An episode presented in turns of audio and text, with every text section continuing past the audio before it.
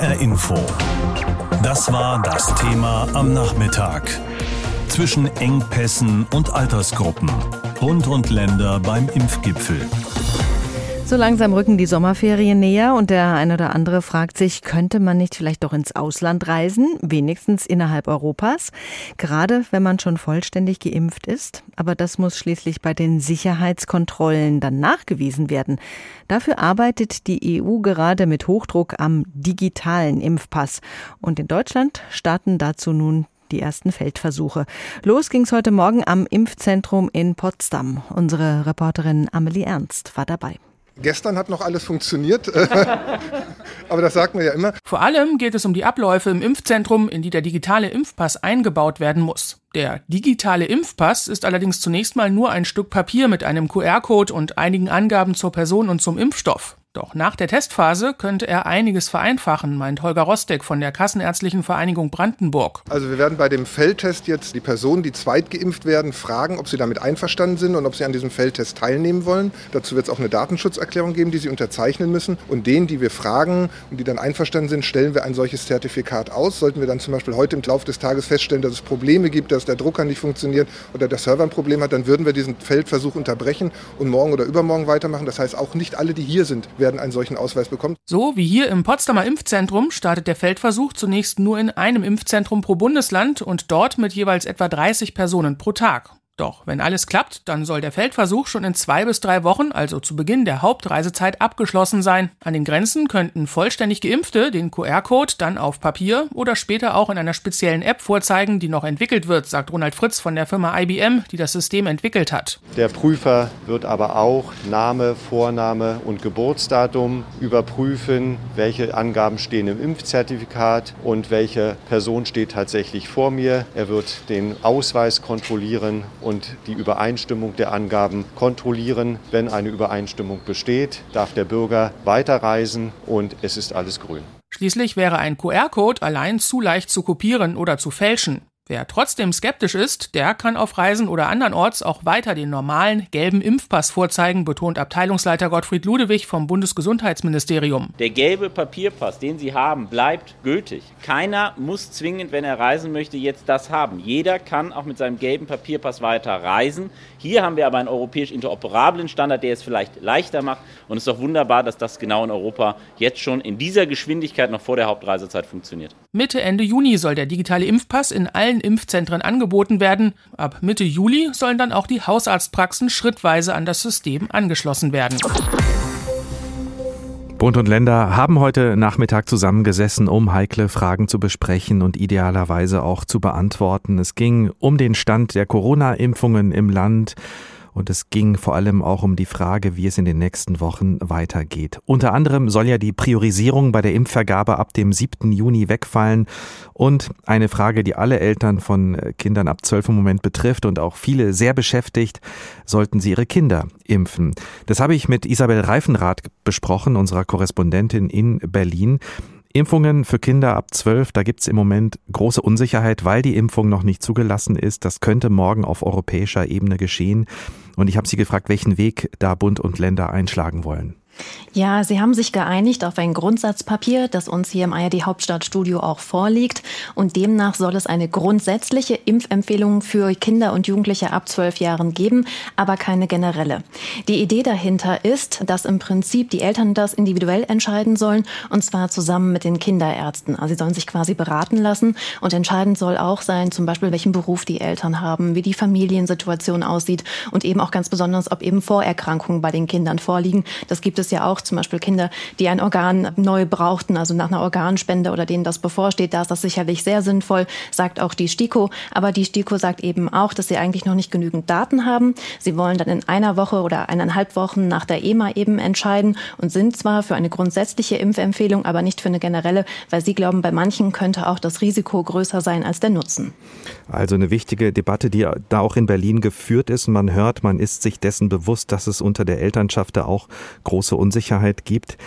Anderes großes Thema, die Priorisierung äh, soll aufgehoben werden Anfang Juni. Das macht wiederum viele unsicher, die schon lange auf einen Impftermin warten, obwohl sich ja vor vielen Wochen so viele angemeldet haben schon. Wie weit ist man da? Ja, ich befürchte, dass da einfach viele Menschen zu hohe Erwartungen haben. Jetzt auch mit den Kindern, die sollen ja dann quasi auch ab dem 7. Juni mitgeimpft werden.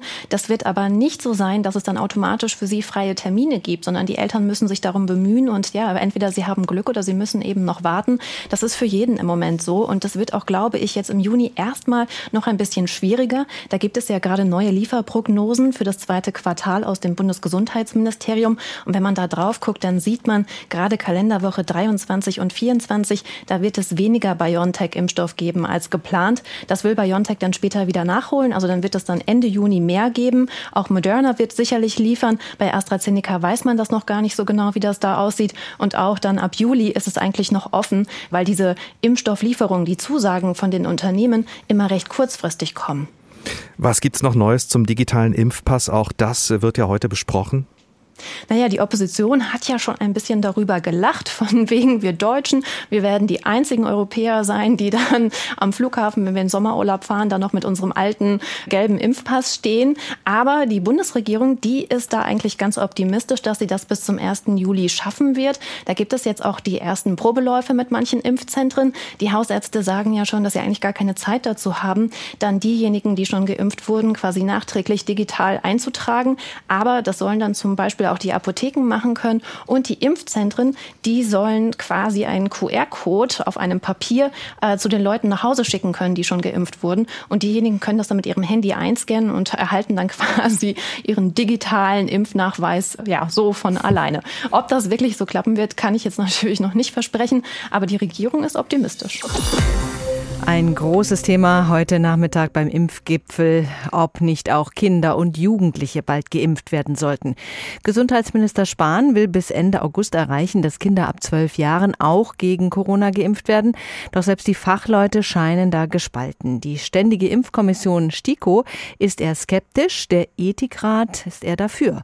Und was sagen Eltern und Kinderärzte zu diesem Vorstoß? Jutta Nieswand berichtet. Wie in Wissenschaft und Politik, so ist es offenbar auch bei den Eltern. Sie sind gespalten, was sie davon halten sollen, dass Kinder ab zwölf Jahren auch bald geimpft werden. Ein bisschen kompliziert, man weiß nicht, was richtig ist, aber Kinder momentan nicht. Weil die Kinder, wenn die Virus bekommen, es ist nicht so gefährlich für die Kinder, für die alten Leute schon. Aber die Kinder haben nicht so viel Risiko. Würde ich schon eher machen, weil ich das Gefühl habe, dass es okay ist, dass es kein Problem ist. Wobei man nicht weiß, was die Impfung halt auch für Nebenwirkungen haben kann, langfristig. Ich denke, ab 16, ja, aber die Kinder und gerade die in Pubertät bis 14, das ist so ein bisschen gefährlich, das ist noch nicht geforscht wurde. Die Unsicherheit ist hier also einfach groß, denn die Eltern wissen nicht, woran sie sich halten sollen. Felix Zeuzim, Kinderarzt in Frankfurt, hat dagegen eine klare Meinung. Es ist sicherlich sinnvoll, diejenigen Kinder zu impfen, die schwere Grunderkrankungen haben und ein deutlich erhöhtes Risiko, einen schweren Covid-19-Verlauf zu bekommen. Dazu gehören beispielsweise Kinder mit Herz-Kreislauf-Erkrankungen, mit Herzfehler oder schweren Lungenerkrankungen. Zwar ist das nicht so häufig, aber es gibt eben auch diese Patienten, die es dann auch entsprechend zu schützen gilt, meint der Kinderarzt. Die anderen Kinder würde ich insofern begrüßen, sie impfen zu können, also die Teenager ab 12 wenn sich dadurch kein Mangel an Impfstoff für ältere Menschen ergeben sollte. Sonst würde er noch darauf verzichten. Grundsätzlich ist er aber der Ansicht, dass sich das Impfrisiko für Kinder und Jugendliche ab 12 in Grenzen hält. Schließlich liegt die erste Studie mit BioNTech an Patienten schon über ein Jahr zurück.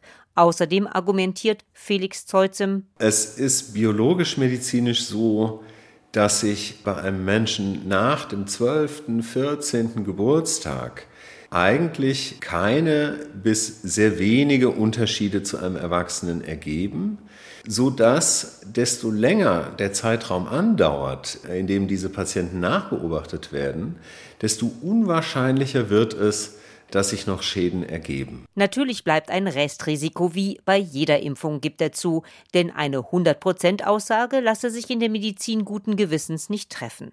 Das ganze Hin und Her um diese Impfung von Kindern und Jugendlichen ab 12 findet er bedauerlich. Schade, dass das ganze Thema politisiert wird.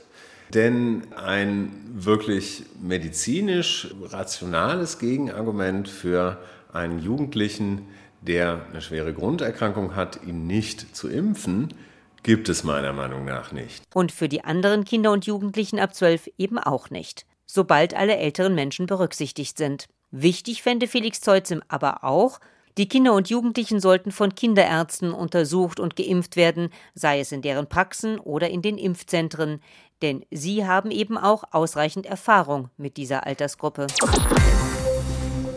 Impfen, impfen, impfen, das Mantra der Bundesregierung, um Deutschland möglichst schnell aus der Corona-Pandemie zu führen. Darüber beraten haben die Ministerpräsidenten und Ministerpräsidenten heute mit Bundeskanzlerin Angela Merkel am Nachmittag bei einem virtuellen Impfgipfel.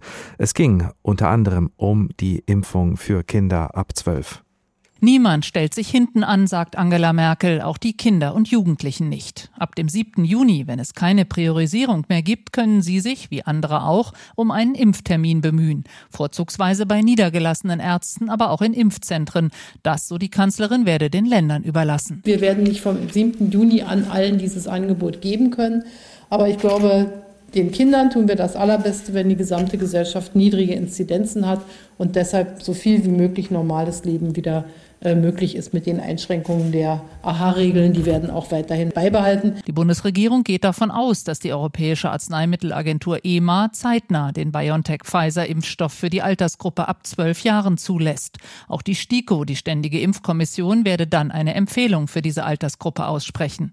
Wir haben dafür allerdings keine zusätzlichen Impfstoffe, warnt Berlins regierender Bürgermeister Michael Müller von der SPD und bittet um Geduld. Das war, glaube ich, der entscheidende Punkt, der in den letzten Wochen vielleicht das das ein oder andere Mal etwas schief rübergekommen ist.